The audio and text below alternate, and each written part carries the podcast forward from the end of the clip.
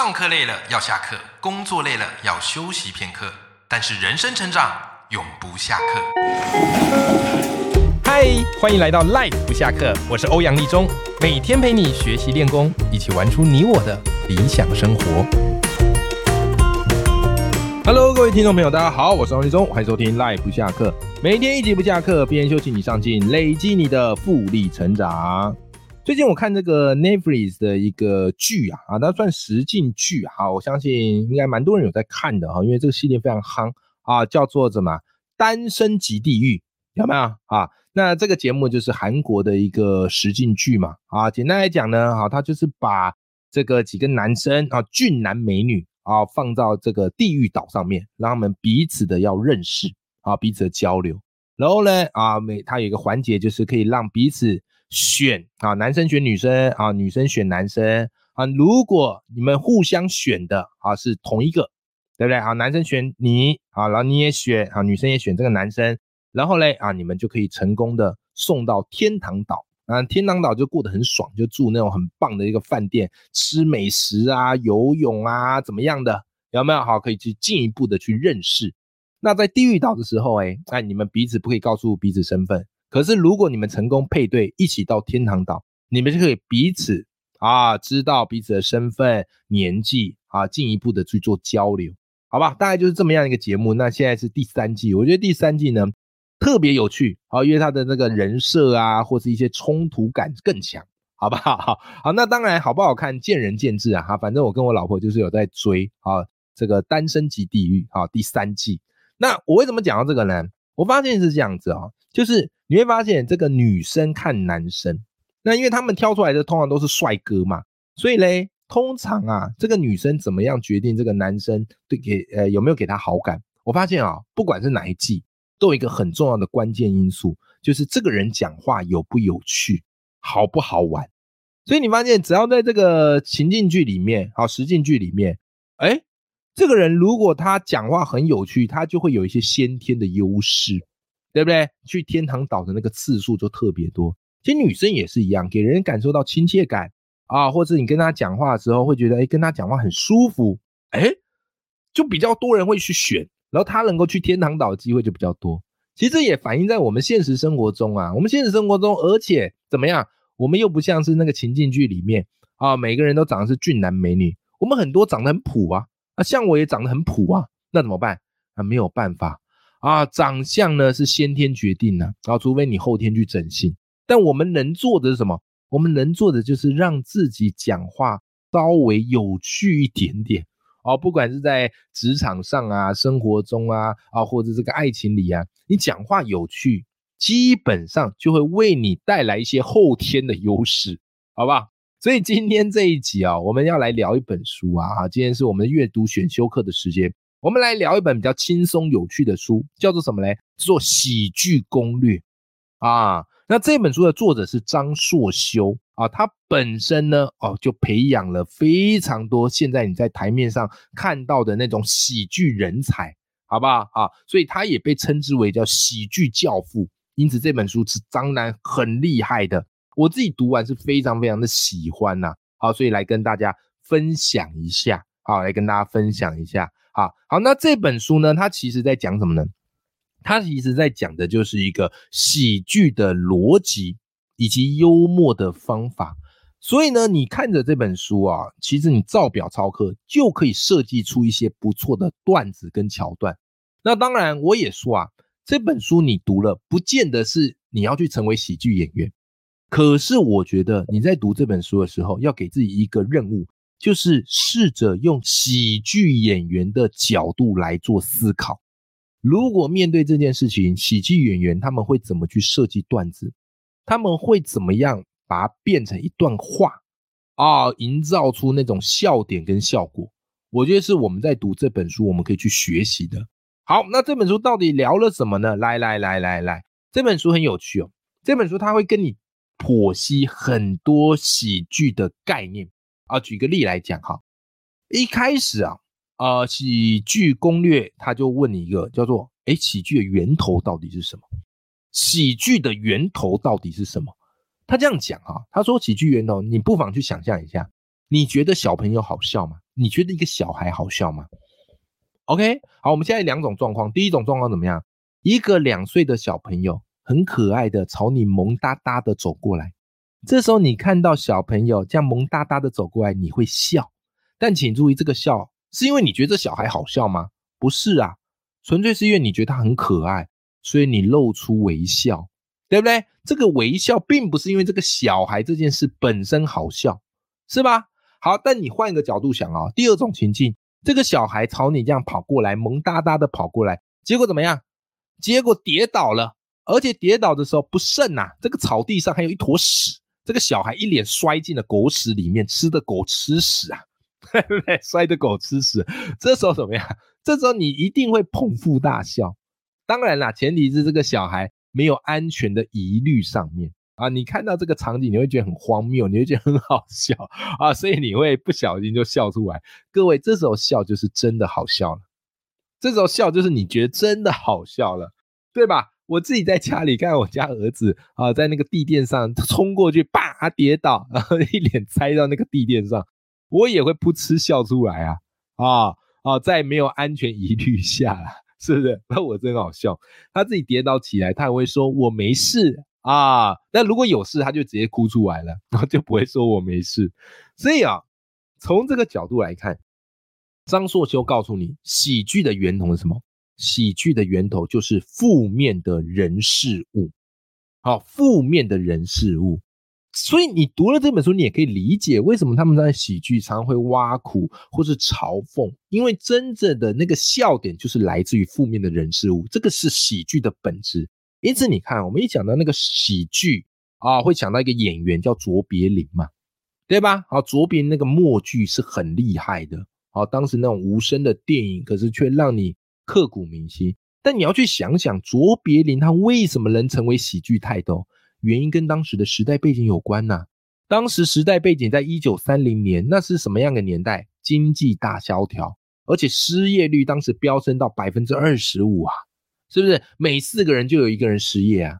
所以卓别林的电影从那时候开始应运而生。你要注意到，卓别林在电影里面。他呈现的场景以及他扮演的角色都是什么样的角色？都是社会的底层啊，社会的弱势啊。简单来讲，就是一个流浪汉的概念，是吧？但为什么在这么样让你觉得哇，这个很残酷的时代氛围当中，你在看卓别林的电影会觉得好笑？原因是在看他电影的时候，观众的压力得以升华呀。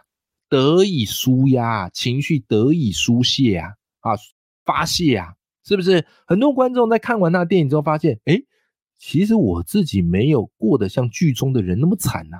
再惨，有卓别林演的那个角色惨吗？没有啊。因此，这时候反而你就会笑出来了。所以，从这个角度来讲，喜剧的确它的本质就是从负面的人事物出发。但至于怎么样的呈现，那个就是所谓技术高低的层次，对吧？好，所以张硕修在这个喜剧攻略里，好，作者是这么写的，他说，喜剧是在处理卑劣又幽默的人性，并借由负能量来释放压力。我现在讲到这边，你就对于喜剧有了另外一个层次的理解了。好，那么再来，我们来看到到底喜剧他们是怎么样去设计，基本的喜剧逻辑是什么？来。今天跟大家分享哈最简单的一个喜剧逻辑，而且也最好用的，叫做什么呢？叫做 set up and punch。好，这两个概念。第一个概念叫做 set up，set up 指的是什么呢？指的是铺陈和设定笑话的逻辑地基。你前面一定要铺陈，好，因为它就等于是在为你的笑话打一个地基，对不对？好，再来呢，第二个概念叫做 punch。好，punch，punch 指的是什么呢？指的是。在符合前面你所设定的逻辑下，你给出一个意想不到的爆点，好，所以胖举就是笑点，但这个笑点必须要立即在 set up，OK，好，来，我们举一个书中的例子，哈，举一个书中的例子给你，来，书中例子，好，来 set up，好，set up，前面我们先铺陈，好，比方你可以说，王大明高中的时候很认真念书，因此进了台大医学院。OK，好，这是一个 set up，啊，让观众觉得哦，这个王大明不简单哦，哦，考进台大医学院哦。好，后面呢，punch，punch 是什么呢？好，他 punch 可能回之一转。啊，好，比方我们前面讲，王大明高中很认真念书，因此进了台大医学院的。好，胖曲出来，精神病房有没有？啊，这个就 punch，啊，就是它完全符合前面的逻辑啊，只是呢，最后给你的胖曲跟你想象中原本的不太一样。你可能本来觉得这是一个励志发愤图强的故事，结果到头来，其实在这个段子里要给你的是他念到发疯的故事。这个就叫做 Seda and Punch，好不好哈？好，所以啊，喜剧人他们的逻辑基本上怎么样嘞？他们会引导观众朝着一般的逻辑走，但是实际上给出来的会是一个反逻辑。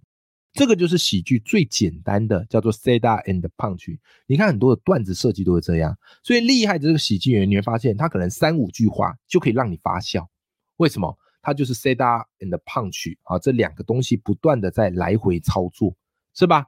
好，这个逻辑你懂了之后，来，接下来也是这本书我觉得讲到一个蛮有趣的点，他去分析人为什么会笑啊，他会去分析人为什么会笑，然后他发现哈，呃，人会笑是出于四种原因，你只要掌握到这四种原因，你就可以设计出各式各样会让人发笑的桥段，好不好？好来。第一种原因，人会笑的第一种原因是什么？反逻辑的情节。哎呀，这边破音啊！好，再讲一次，反逻辑的情节，就刚刚我们前面讲的 s e d a and punch 啊。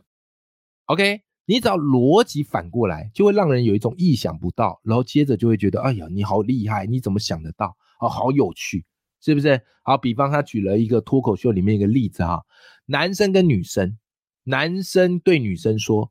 你不喜欢我哪里？我可以改呀，有没有很常见的偶像剧情节？好啦，这时候女生就对男生说什么呢？说那你喜欢我哪里？我也可以改呀。哎，你看这样的一个操作是不是就非常的有趣？对不对？啊，这个就所谓的反逻辑的情节，有没有？哈，喜剧演员他们就是要去抓到怎么样去设计这个反逻辑的桥段。好，再来。第二个啊，人会发笑的第二种原因叫做身体的痛苦。我们看见人在受苦，有时候会觉得好笑。当然，那个必须是适当的啦。啊，如果过度的，这时候我们的悲悯之心就出来了，对不对？